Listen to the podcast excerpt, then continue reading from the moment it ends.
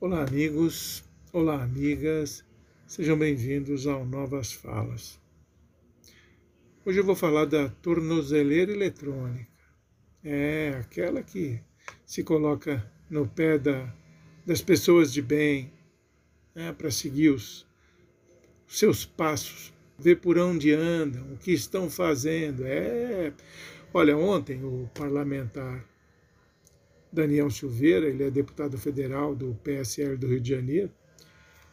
Depois de inúmeras bravatas contra os ministros do STF, sobretudo o ministro Fachin, ele aceitou a colocar a tornozeleira eletrônica como determinou o ministro Alexandre de Moraes.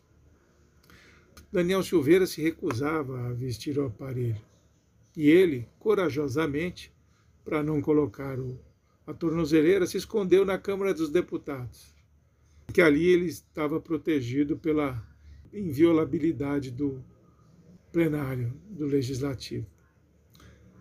Olha, mas o ministro Alexandre de Moraes, ele não é fraco, não, ele não, não é tonto, ele é esperto e ele sabe lidar com esse tipo de gente. Diante da postura do deputado, o ministro ordenou ao Banco Central o bloqueio de todas as suas contas e não só, multa diária de 15 mil reais. Ou seja, no tempo que ele ficasse sem a tornozeleira, obviamente que escondido dentro do, do plenário da Câmara, ele receberia uma multa diária de 15 mil reais e não teria acesso às suas contas bancárias. Bom, não é preciso dizer, né?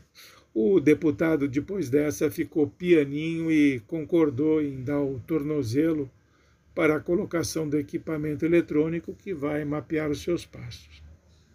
O Alexandre de Moraes, o ministro, ele é durão, ele é duro na queda.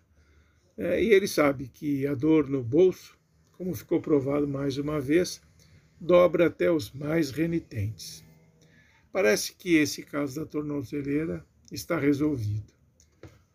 O deputado Daniel Silveira, não custa lembrar, ele é companheiro de primeira linha do presidente da República. E gosta, mesmo é de criar fatos para gerar likes nas suas redes sociais.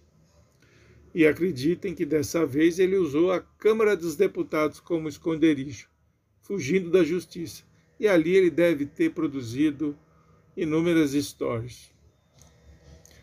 Olha, diante dessa falação, é deputado Daniel Silveira para cá, deputado Daniel Silveira para lá, cabe perguntar: em quatro anos de mandato, qual foi o projeto com alguma relevância, ainda que mínima, que tivesse tido uma pequena repercussão que o nobre, que o nobre parlamentar apresentou e aprovou na Câmara em favor da população do estado que ele representa, que é o Rio de Janeiro.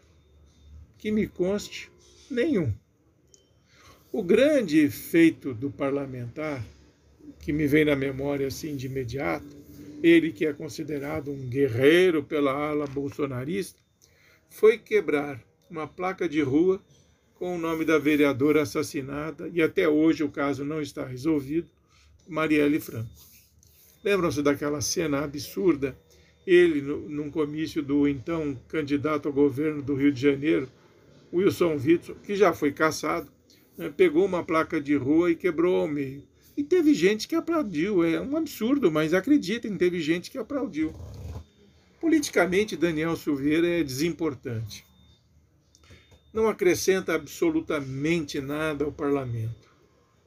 Mas, mesmo com a sua insignificância como político, ele tem as benesses do cargo, o que é ainda mais revoltante. Salário, auxiliares, mordomias mil. É um absurdo, mas fazer o quê, né? É lei.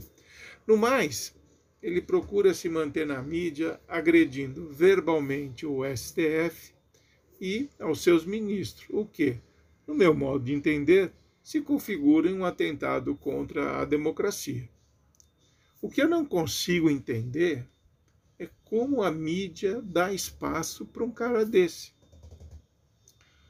é incompreensível, porque esse cara ele não acrescenta absolutamente nada, é um péssimo exemplo, inclusive.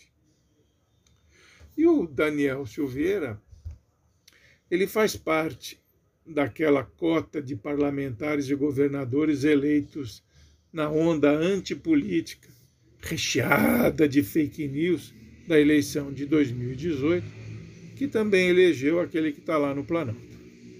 Olha, é triste. O parlamentar está aí, agora de tornozeleira. Espero que a polícia monitore seus passos para que ele cumpra a decisão da justiça, porque a decisão da justiça não se discute, se cumpre, como todo e qualquer cidadão.